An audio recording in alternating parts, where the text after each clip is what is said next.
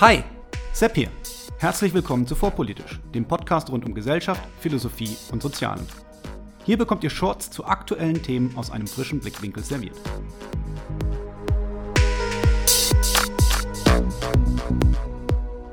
Heute Framing.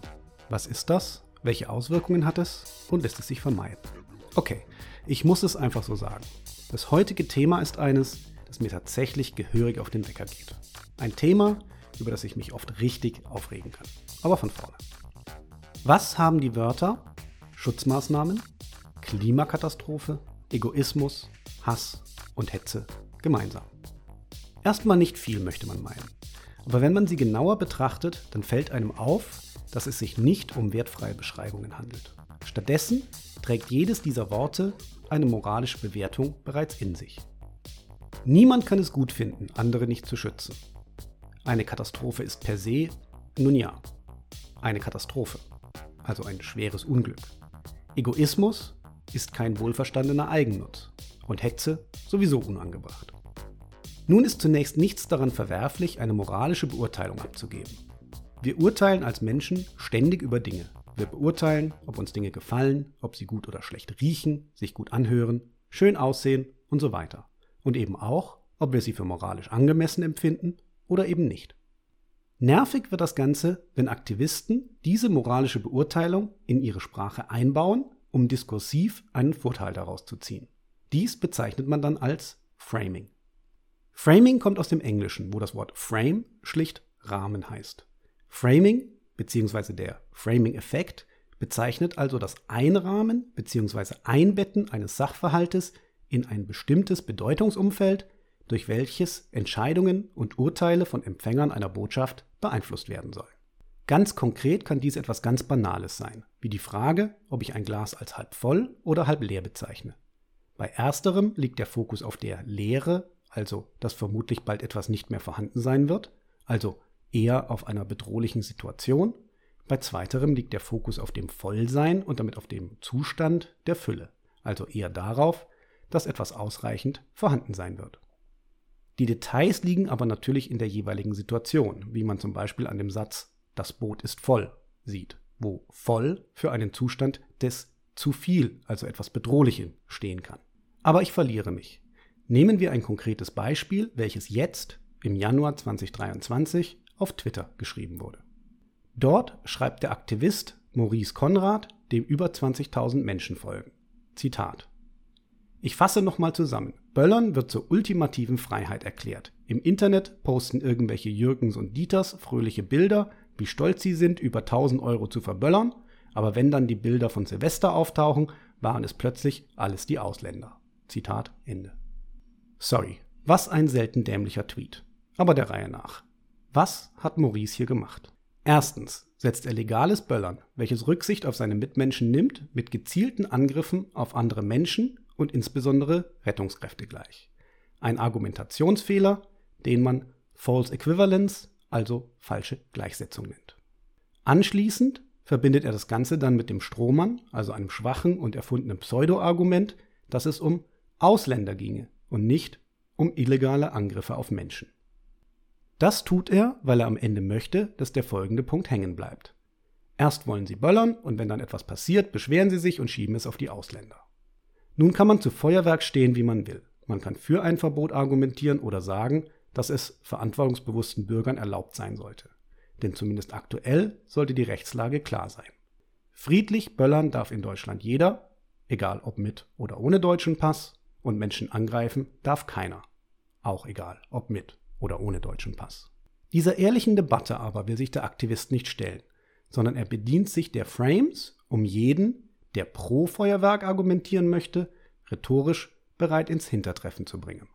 Du willst böllern? Dann bist du bestimmt ausländerfeindlich. Was für ein Schwachsinn. Aber leider effektiv. Nun ist Maurice Conrad ein Aktivist und Aktivisten ist es zu eigen, dass sie für eine Sache streiten und da muss man nicht den Regeln des Oxford Debattierclub folgen. Richtig ärgerlich und das ist dann der Punkt, über den ich mich leider aufrege, auch wenn ich mir immer wieder denke, dass ich das nicht sollte, wird es aber dann, wenn Qualitätsmedien und insbesondere überregionale Leitmedien in dieses Spiel einsteigen. Nehmen wir nochmals die Beispiele von zu Beginn. Beginnen wir mit dem Wort Schutzmaßnahmen. Aber was stört mich an Schutzmaßnahmen? Nun ja, ein Teil der Diskussion während der Corona-Zeit war ja gerade, welche Maßnahmen angemessen und notwendig waren. Dadurch, dass die überregionalen Leitmedien inklusive der öffentlich-rechtlichen Medien primär von Schutzmaßnahmen sprachen, wurde ein Rahmen gesetzt, nachdem Kritiker von Maßnahmen Menschen nicht schützen wollten. In vielen Fällen zumindest aber in meinem Fall, war meine Kritik aber, dass ein großer Teil der Maßnahmen ungeeignet war. Dass also selbst bei Durchführung der Maßnahmen niemand geschützt wurde. Beispielgefällig? Ihr erinnert euch daran, dass das Lesen eines Buches alleine auf einer Parkbank im Freien untersagt war? Hat diese Maßnahme irgendwen vor einer Ansteckung mit Corona geschützt? Und wenn sie niemanden geschützt hat, war sie dann eine Schutzmaßnahme? Viele Maßnahmen haben Menschen geschützt, was die Diskussion über deren Verhältnismäßigkeit nicht hinfällig macht. Andere Maßnahmen aber haben niemanden geschützt, weil sie immer und zu jeder Zeit ungeeignet waren. Durch den Frame als in Anführungszeichen Schutzmaßnahmen wurde aber genau diese Diskussion unterbunden bzw. in eine falsche Richtung geführt. Anderes Beispiel. Hass und Hetze.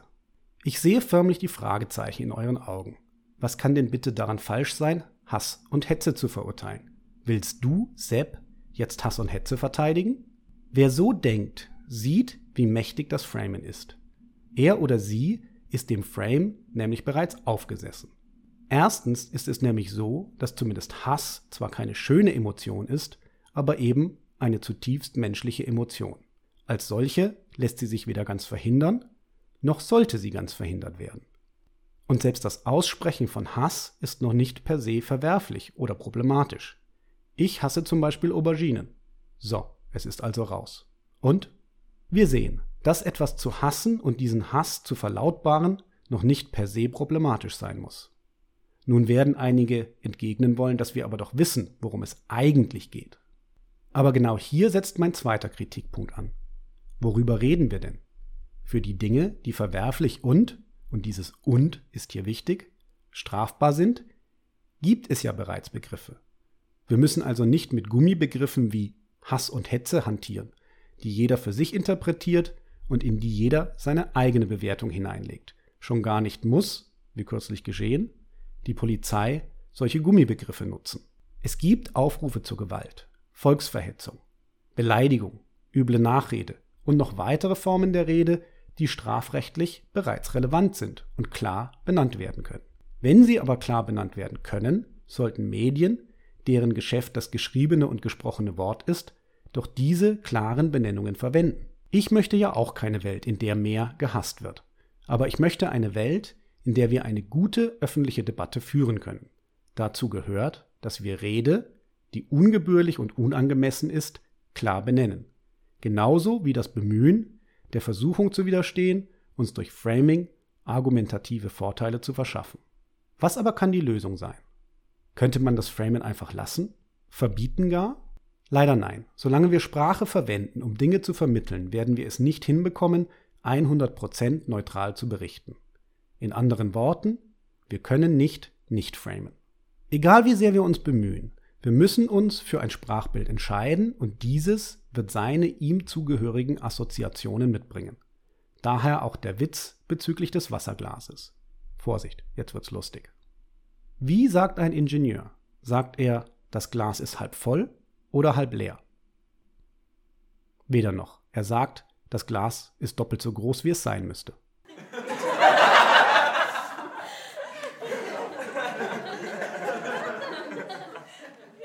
Aber Spaß beiseite. Man könnte in diesem sehr speziellen Fall etwas sagen wie, es sind 250 Milliliter Wasser in dem Glas. Aber eine derart objektive und damit auch sterile Art der Informationsübermittlung ist nicht nur nicht immer möglich, sie ist auch nicht immer angemessen. Man muss deswegen aber auch nicht ins andere Extrem umschlagen und absichtlich framen. Ich würde mir einen gesunden Mittelweg wünschen, der sich um Objektivität bemüht, ohne in Sterilität zu verfallen. Wenn die Taz also titelt, Protest muss man bezahlen können, weil die Stadt Hamburg in Zukunft eine Gebühr für Ingewahrsamnahmen von gewaltsamen Protestierern kassieren möchte, dann sollte sie das lassen, weil niemand für Proteste zahlen muss, sondern lediglich als Resultat von gewaltsamen Protest. Friedliches Protestieren ist weiterhin ohne Kosten möglich. Wenn geschrieben wird, dass Mitglieder der sogenannten letzten Generation wegen, in Anführungszeichen, ihrem Einsatz für das Klima Weihnachten hinter Gitter verbringen mussten, so ist dies schlicht falsch, weil sie sich problemlos auf anderen Wegen für das Klima hätten einsetzen können, nur eben nicht, indem sie Autofahrer nötigten und Rettungswege blockierten. Zum Ethos des Journalismus sollte es gehören, auf derartige irreführende Frames zu verzichten. In diesem Sinne hoffe ich, dass sich der Journalismus auch wieder ändert und zu einer objektiveren Berichterstattung zurückfindet. Und wenn nicht, dass wir wenigstens besser darin geschult sind, tendenziöse Frames zu erkennen und zurückzuweisen.